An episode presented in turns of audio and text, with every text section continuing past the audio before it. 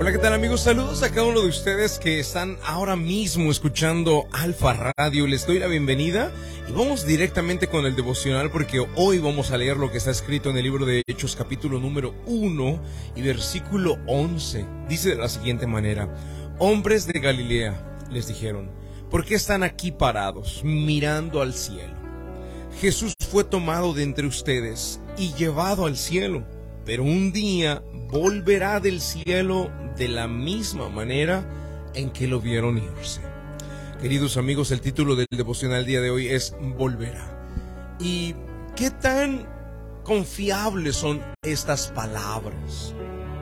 ¿Qué tan dignas de confianza pudieran ser para ustedes el hecho de que se nos diga que Él vendrá nuevamente?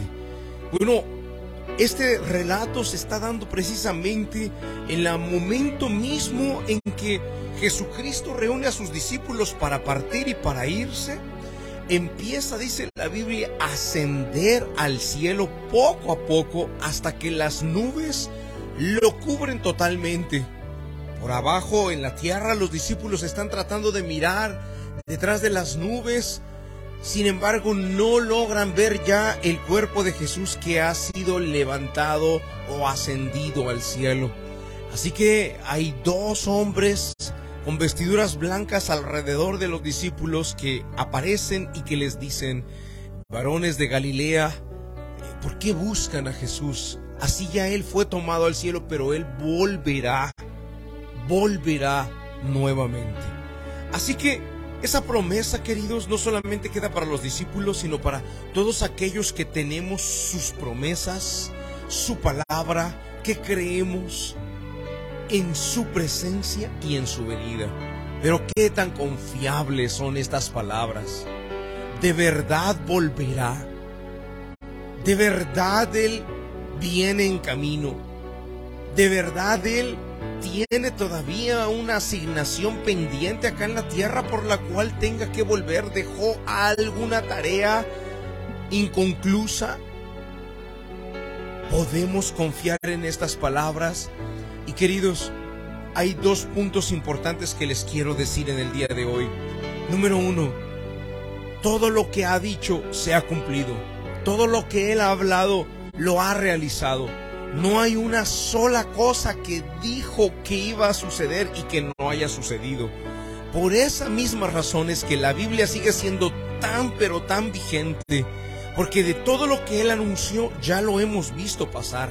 E incluso Mateo capítulo 24 está lleno de eh, planes o pronósticos de lo que sucedería en el futuro. Eso se escribió hace dos mil años de la misma boca de Jesús. Y hoy lo vemos suceder. Ejemplo, oirán de guerras y de rumores de guerras. El amor de muchos se enfriará, se entregarán unos a otros. Todo lo que estamos viendo ahora suceder fue predicho por Jesús. Todo lo que Él ha dicho ha sucedido pero él también dijo que volvería. Así que número uno, sus palabras son fieles, sus palabras son verdaderas. Lo que dijo que sucedería ha sucedido. Pero número dos, Pastor, ¿cómo podemos estar seguros de que Él ciertamente volverá? ¿Cómo podemos saber que es cierto, es verdad de que Él volverá? Pues lo sabemos porque la primera vez ya vino y era anunciado por los profetas que vendría, que nacería de una virgen, que nacería en una, una ciudad pequeña como Belén, que nacería siendo rechazado. Dijo además los profetas que moriría por nuestras transgresiones, que moriría en silencio, callado, como un cordero que es llevado al matadero. Y todo eso que decía la Biblia acerca de él ya sucedió, ya vino, entonces, si la misma Biblia y la misma palabra dice que volverá, ciertamente volverá. ¿Qué vamos a hacer ante esta afirmación? ¿Qué vamos a hacer ante esta verdad? ¿Cuál va a ser nuestro comportamiento siendo ahora conscientes de que Él viene, Él volverá? Bueno, queridos, este consejo voy a terminar para cerrar el devocional del día de hoy. Si sabemos que Él volverá, si sabemos que Él viene, tenemos que vivir esperando en Él, creyendo en Él y siguiendo las enseñanzas e indicaciones e instrucciones que Él nos habló en su palabra. No se trata de religión o de religiosidad, se trata de Jesús, de sus enseñanzas y de aprender acerca de Él. Por esas razones que nosotros en la iglesia de Georgia continuamente estamos hablando acerca de Jesús, de sus enseñanzas. Jesús es nuestro Dios, es nuestro Padre, el único Dios, el único y suficiente Salvador. Y algo que quería expresar en el día de hoy para todas las personas que están en la sintonía es, ciertamente, Él volverá. Viene por sus hijos, viene por los que hemos creído en Él, viene por los que estamos listos y dispuestos para recibirlo. Vamos al momento de la oración. La oración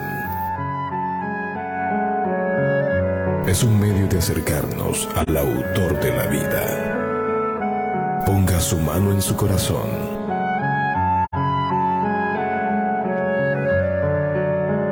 Es momento de hacer oración. Vamos a hablar con Dios.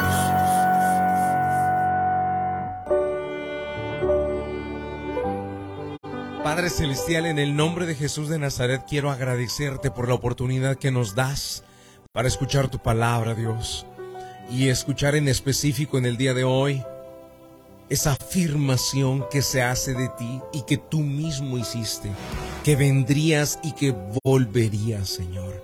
Y en esta hora, mi Padre, nosotros te agradecemos Señor, porque nos das el privilegio de tener el conocimiento de ti, la revelación acerca de ti.